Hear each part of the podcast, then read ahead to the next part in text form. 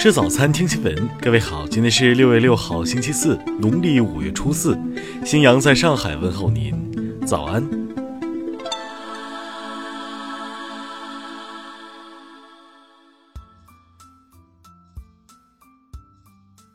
首先来关注头条消息：国内最高悬赏百万，这个珠宝老板为何被追捕？日前，一份警方的悬赏通告在网上引起了网友们的广泛关注与讨论。在这份悬赏通告上，悬赏金额罕见的高达一百万元人民币。嫌疑人汤晓东是何许人也？他又做了什么？记者查阅资料发现，汤晓东从事珠宝行业二十多年，在十八家公司担任法定代表人、高管、股东，企业注册资本累计达到七点一四亿。此前，汤晓东以解决会员单位的资金问题为名，向社会大量融资。去年九月份，投资人红利没有到账，其与汤晓东失去联系，遂导致事件爆发。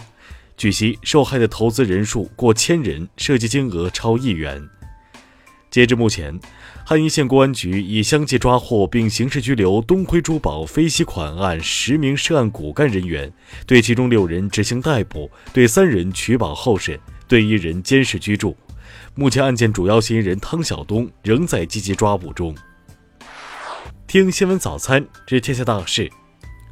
五号下午，中俄元首决定将两国关系提升为新时代中俄全面战略协作伙伴关系。治安管理处罚法修订草案今年提请审议，草案拟将行政拘留年龄从十六岁降至十四岁。四号。国家发改委、交通运输部联合印发文件，明确年底高速公路不停车快捷收费率达到百分之九十以上。近日，财政部和国务院扶贫办联合下发通知，指出各级预算单位采购农副产品的，同等条件下应优先采购贫困地区农副产品。五号，官方发布《中国空气质量改善报告》，首次披露空气污染与健康的关联。PM 二点五浓度下降百分之十三，呼吸系统疾病病例减少百分之二十五。二零一九年端午节假期，全国口岸将迎来出入境客流小高峰，日均出入境旅客将达到二百零五万人次，同比增长百分之七点六。昨天中午，中国航天在黄海海域成功完成海上发射技术实验。这是我国首次在海上进行航天发射，填补了我国运载火箭海上发射的空白。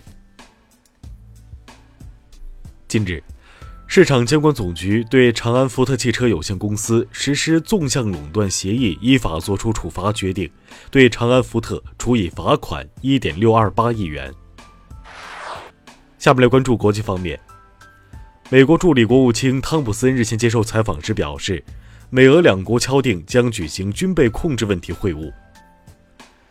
英国数千民众四号聚集在伦敦市中心特拉法加广场和议会广场游行示威，抗议美国总统特朗普对英国的访问。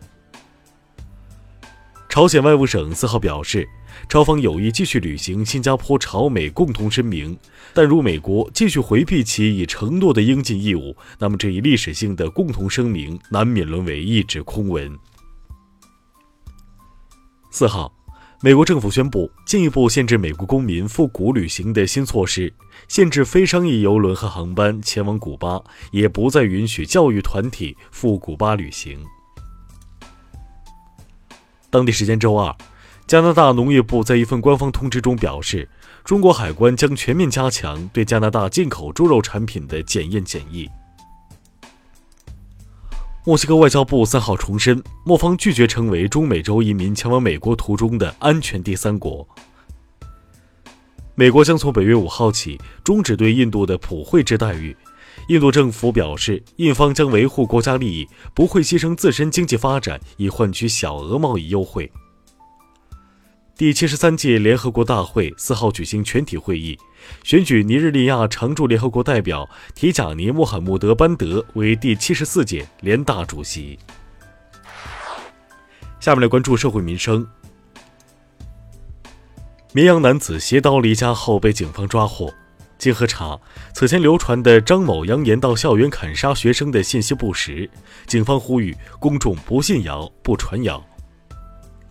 杭州一荷载六人的小客车挤进十七人，光后备箱就坐了八人，警方严厉批评驾驶员后，对其罚款一百元，记六分。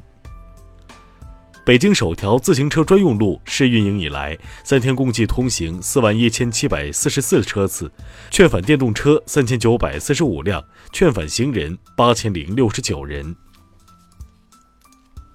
铜川两男子用弹弓打死国家一级重点保护野生动物朱鹮，最终分别获有期徒刑十年和八年，并处罚金三千元。开封市中级法院公开的信息显示。强奸十四名幼女的河南尉氏县员工商联副主席赵志勇，六月四号被执行死刑。下面来关注文化体育。中国申办二零二三年亚洲杯评估报告显示，二零二三年亚洲杯决赛计划在上海举行，北京的鸟巢体育场将承办一场半决赛。五号，国际足联第六十九届代表大会在巴黎举行。由于没有竞争者，因凡蒂诺将连任非法主席，任期至二零二三年。日本与俄罗斯联合研究小组三号发表声明称，在俄罗斯西伯利亚永久冻土层发现了一只生活在冰河世纪的血狮宝宝的遗体。端午节将至，据专家介绍。粽子战国时被赋予道德含义，近代时正式定为端午食品，是中国历史上迄今为止文化积淀最深厚的传统食品之一。以上就是今天新闻早餐的全部内容，请微信搜索 xwzc 零二幺，也就是新闻早餐拼音首字母再加数字零二幺。如果您觉得节目不错，请在下方拇指处为我们点赞。一日之计在于晨，新闻早餐不能少。咱们明天不见不散。